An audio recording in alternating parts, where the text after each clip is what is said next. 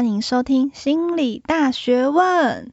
我们是一群致力于促进大学生心理健康的辅仁大学临床心理系学生，希望能透过这个节目陪伴大家度过精彩的大学生活。我是今天的主持人，我叫品杰。如果你想和我们分享你自己的故事，或是听完节目的回馈，我们有设置 Google 表单，大家可以在上面分享自己遇到的困难或是心事。如果你愿意，你的小故事可能会以匿名的方式出现在我们节目之中哟。好，那我们今天的主题是什么呢？不知道大家有没有感受过焦虑感呢？像是感到心里觉得很紧张，肌肉很紧绷，或是觉得很烦躁不安，心里闷闷的。我最近就很有这种感觉，所以今天的主题就和焦虑有关。要和大家聊聊如何和焦虑做朋友。诶，听到这边，你可能会觉得，诶，不是啊，明明焦虑那么影响我们，为什么要和他当朋友？应该要绝交，说再见比较好吧？哦，不然被焦虑搞得吃不下饭、睡不着觉，真的很痛苦诶。嗯嗯嗯，我可以理解，大家应该会很想要把焦虑杜绝于外的心情，也懂焦虑的时候。会想要当工作狂来转移注意力，或是什么都不做的放空。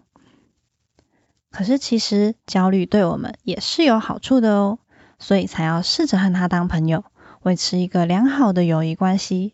这样焦虑就不会过度影响生活，我们也不会过度厌恶焦虑。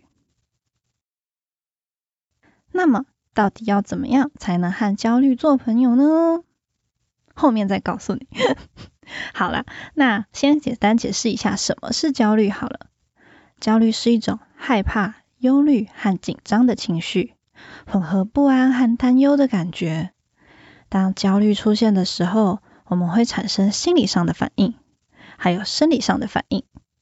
生理的话，就像是头痛、心悸、流汗、颤抖、肠胃不适、肌肉紧绷等等。每个人会出现的症状和现象都不同，有的人甚至会出现呼吸困难、换气过度的状况，这种感觉；也有人会失眠，或是很坐立不安、无法冷静。你可以想想自己是不是也会出现这些现象，像是考试前就很容易胃痛或是拉肚子，或是上台报告的前一天就会睡不好、失眠。如果发现自己正在处于这种状况下，代表你的身体正在提醒你，你太焦虑了。而心理的话，则是会像是出现恐惧啊、不安啊，还有紧张、易怒，还有痛苦感的感受，会觉得很害怕、烦躁不安。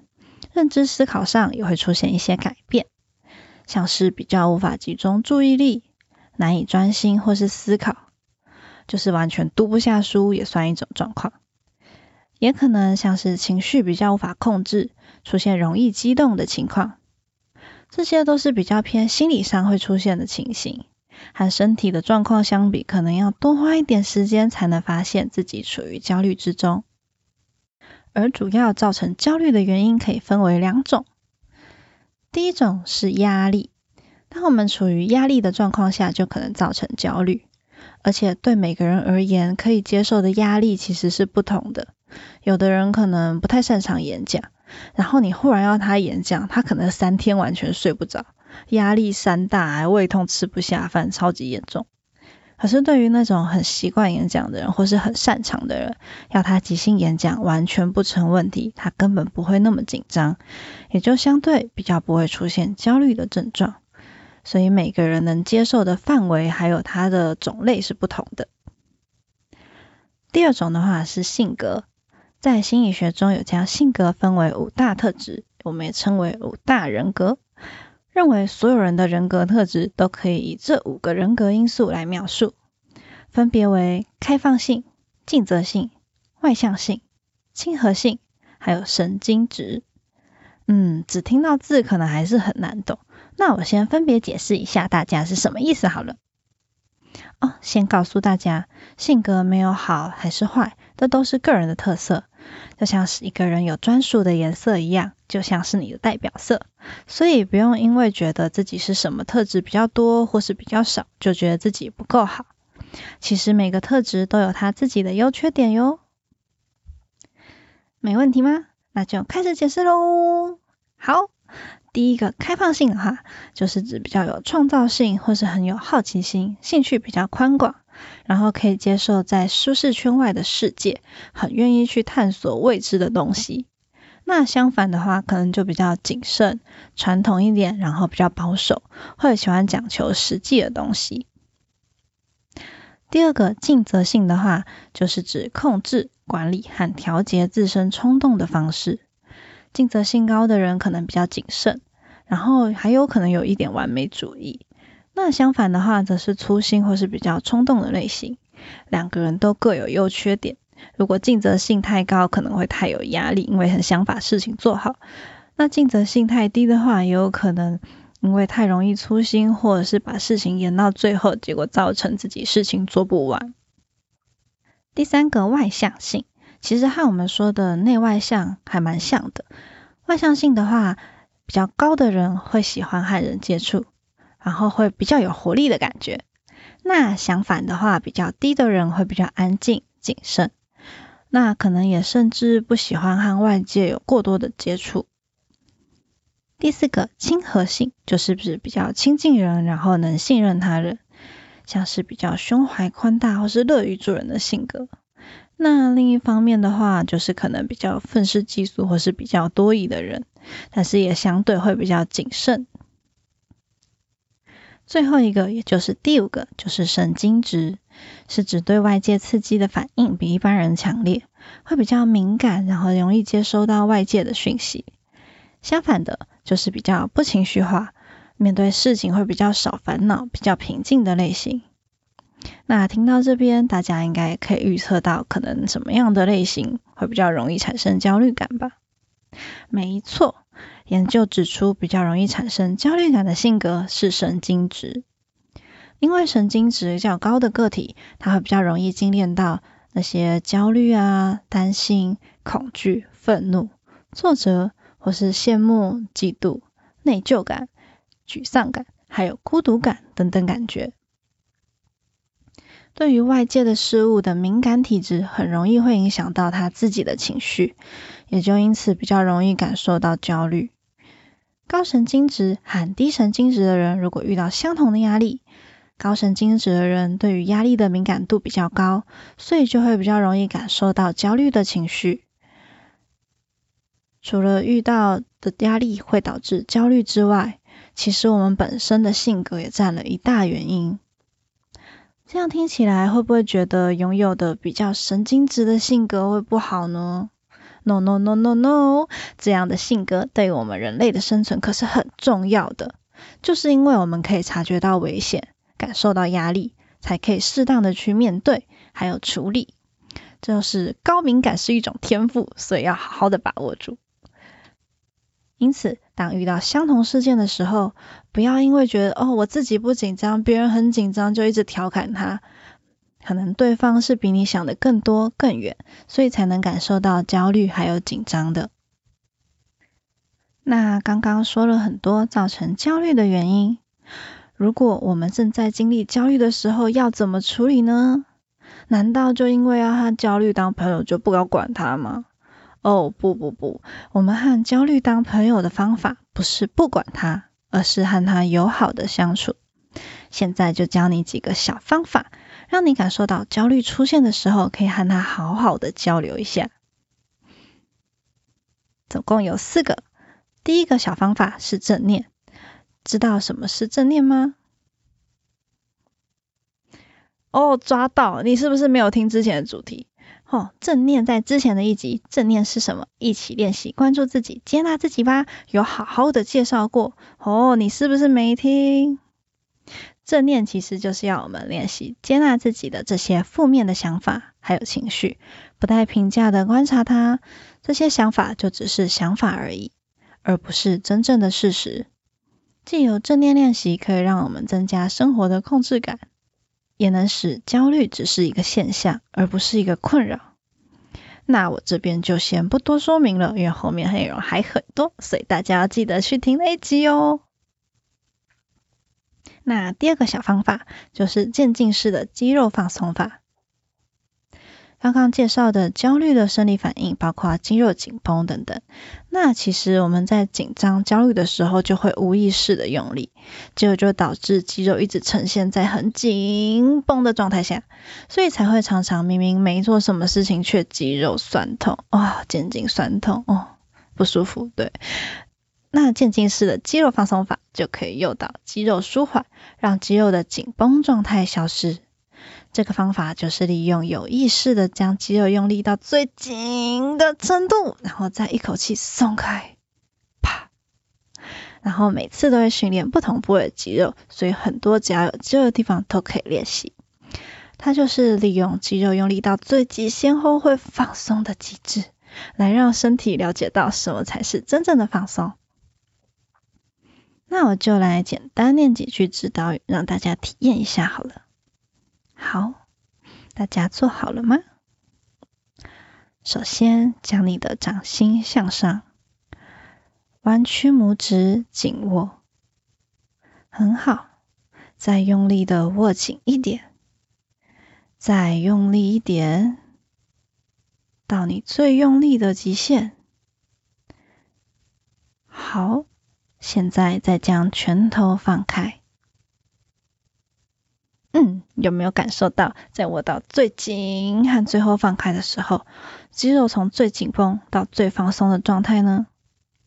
当我们无意识的用力，却不知道怎么放松的时候，就可以尝试用这个方法来找回真正放松的感觉。那第三个方法是腹式呼吸法，和胸式呼吸法比较不同。胸式呼吸的话会比较短促。就和我们现在平常一般的呼吸比较相同，对，就是现在你的呼吸方法，对。那腹式呼吸的话，就是比较长，然后比较深的呼吸方式。借由腹式呼吸，可以让我们吸进更多的氧气，然后增加副交感神经系统的运作，让我们感到放松，也能达到改善注意力的效果。那我来简单念几句指导语，让大家再体验一下好了。好，准备好了吗？在我们开始之前，请你先调整出一个你觉得最自在的姿势。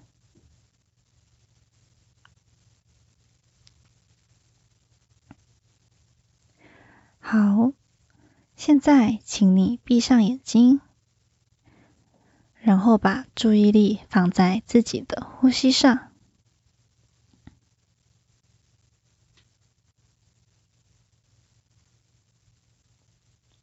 请你用心的感受空气通过你的鼻子，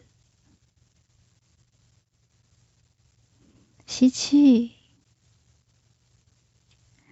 吐气。接下来，请你把注意力往下移，移到你的胸部。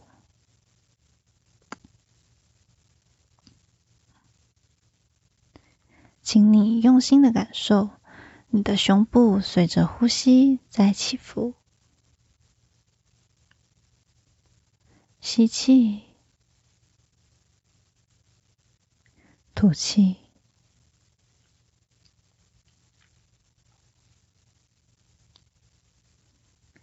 现在，请再把注意力往下移，到你的腹部。你将会感受到你的腹部也随着呼吸，很自然的在起伏。吸气，吐气。随着你的呼吸越来越均匀，越来越缓慢。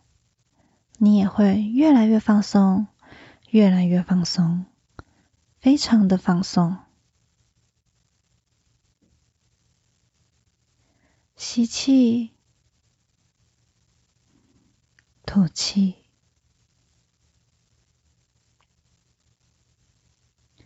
请你用心的去感受这种放松的感觉。这是一种非常美好的感觉，请你用心的去体会它。好，然后慢慢的张开你的眼睛。那我们的练习就到这边。腹式呼吸练习就是透过呼吸慢慢的移动到腹部的方式来放松，也可以在呼吸中和自己的身体对话，更了解自己的身体。和正念不同的是，正念练习中会有更多觉察自己当下的想法，腹式呼吸则是专注在呼吸上，借由呼吸放松。虽然有很多相似的地方，但是背后的理论基础是不同的哟。那接下来是最后一个方法，是书写记录法。我觉得在感到焦虑的时候，还有烦躁不安的时候很适合。当你感觉到这些情绪，或是觉得身体可能很紧绷、思绪很乱，那你就可以准备笔记本，把事情写下来。尤其是睡前。有时候被很多思绪困扰而睡不着觉的时候，你就可以试着把它写下来，把那些不断跑出来让你很担忧、焦躁的想法都写到笔记本上面。像是可能隔天要面试啊，就算躺在床上也会很担心明天的自己能不能表现好，或是觉得哦怕自己忘记什么东西，或是没准备好什么东西，就一直在脑里面旋绕，哦，就完全没办法睡不着，完全没办法。心思完全不在现在自己身上，那这个时候就可以把想法写下来，想到什么都可以写，像是明天要好好的表现，动机和自我介绍，一起床就要练习，不要忘记带履历表，明天要搭几点几分的车，这样这样这样，这些都可以，把你所有你害怕的东西都写下来，就会发现其实自己一直在想一样的事情。只要把你担心的东西都想过一遍，把想法放到笔记本里就好，然后告诉自己，担心的都在上面。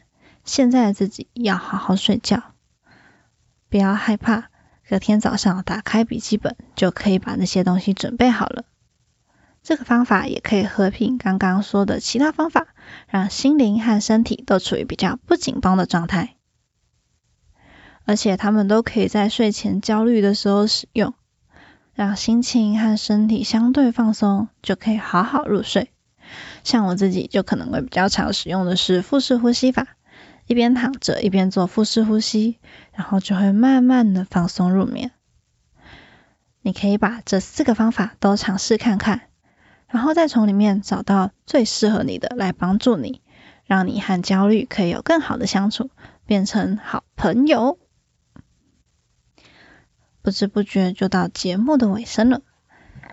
这次说了焦虑在生理上还有心理上会有什么表现，以及焦虑容易在什么情况出现。最后是遇到焦虑的时候要怎么处理才能和它和平共处呢？